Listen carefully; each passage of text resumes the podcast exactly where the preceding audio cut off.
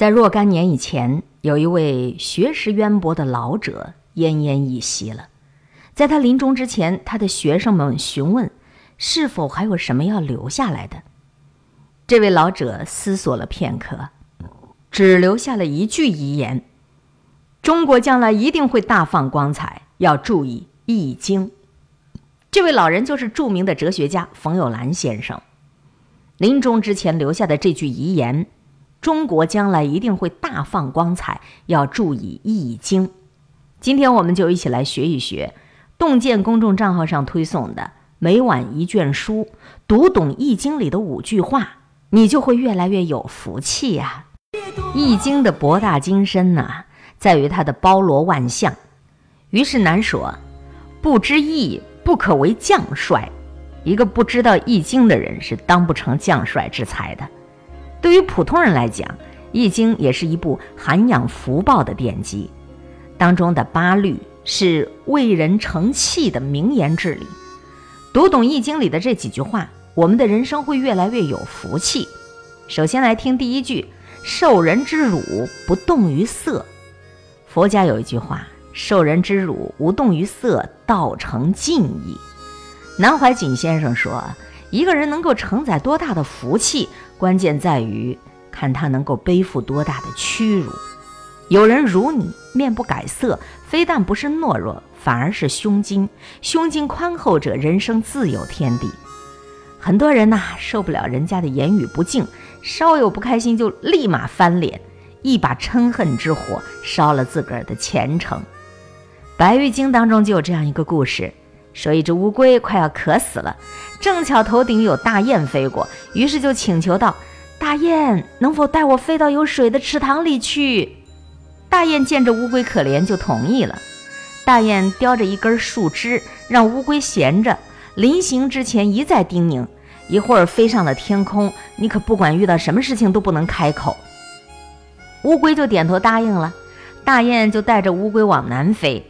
当飞过一片村庄的池塘的时候，村童看见了天上的乌龟，哈哈大笑：“哎呦，看啊，看那只笨乌龟，它被大雁抓走了。”乌龟听了就觉得受到了侮辱，大怒：“我是跟大雁去找水的，我不是被大雁捉住的。”话还没说完，就从空中掉了下来，摔得粉身碎骨。所谓是一念嗔怒之火起，火烧功德林呐。生活中很多时候，眼见着就要成功了，往往因为忍受不了只言片语而功亏一篑。不为外汉，不以物移，而后可以任天下之大事。厚德载物，一个连言语都承受不了的人，如何能够承受得起大福报呢？很多时候，你感受到的侮辱其实不值得计较，若无其事才是最好的报复。再来听《易经》里的第二句：“施人之恩，不记于心。”《战国策·魏策》当中有言：“吾之有德于人也，不可不忘也。”一个人做了有恩德于别人的事情，你不能老是放在你心上。说齐国呀，有一年闹灾害，很多人吃不上饭。有一个叫钱敖的人，在路边准备好了饭食，就给路过饥饿的人来吃。后来去吃的人越来越少，吃过的人非但不说好，反而责难他。这一天，钱敖看到一个饥饿的人用衣袖蒙着脸，两眼昏昏无神地走过，他左手端着食物拦住了他：“哎哎哎，过来吃吧！”饥民抬头看着他说：“正因为不想吃你施舍的食物，我才蒙着脸走开的。”原来。为了宣扬自己的善行，钱敖四处招摇，说自己给别人免费食物。结果那些受了施舍的人更觉得尊严扫地，无处自容，宁愿饿死也不愿受他的恩惠。华罗庚说：“我帮人家，莫记心上。一个人真正的善良是从骨子里表现出来的，不张扬，不作秀。有句话说得好：施比受更有福。”施恩，不是把善行当做交易，更不是以善易善。如果你每次都记在心上，你就变成了一种负担了。况且，你能够有条件去把你的福德施受给人家，你能够做一个手心向下的人，你本来就应该感恩于上苍啊。第三句话，察人之过，不扬于众。老话说：“心宽一寸，路宽一丈。”一个心宽的人，就算是知道了别人的过失，也不会四处散播，这是一种宽容，更是一种德行。德行好的人，本身就是在给自己种福田。相传楚庄王有一次打了胜仗，大宴群臣，另一个许姓的宠姬来跳舞助兴。忽然一阵疾风吹过，把蜡烛都熄灭了。这时候，一位将军喝多了酒，趁机就拉了这位许姬的手。拉扯当中，许姬扯下了那人帽子上的缨带。许姬回到楚庄王面前告状，楚庄王让众人都摘下帽子，继续畅饮。七年以后，楚庄王伐郑遇险，一名将领主动地率领部下开路，反败为胜。战后，楚庄王论功行赏，这位战将却辞不受赏。他说：“七年之前调戏了许姬的人就是自个儿，此番杀敌是为了赎罪。”楚庄王也没有想到自己当年的一念宽容，给自己带来一员猛将，救国家于危难当中。寒山大师在《醒世歌》当中曾言：“休将自己心甜美，莫把他人过失扬。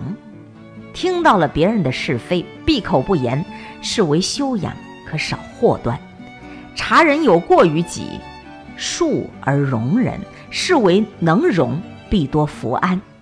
而那些打着性格直爽、有什么说什么的人，大多数不是心直口快，他就是心里头坏。易经里的五句话，你如果读懂了，而且能够把它直接的运用在自己的现实生活当中，你的福报将会越来越大。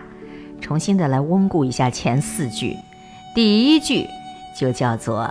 受人之辱不动于色，第二句施人之恩不记于心，第三句察人之过不扬于众，第四句绝人之诈不愤于言。解析一下这句话，你觉察到别人的奸险狡诈，你不要用言语来表现你的愤怒，多动脑少动嘴，冷静思考，才能趋福避祸。大学有言：“静而后能安，安而后能虑，虑而后能得。”越是着急的事儿，越要冷静。遇到事情不逞一时口舌之快，保持清醒，不乱方寸。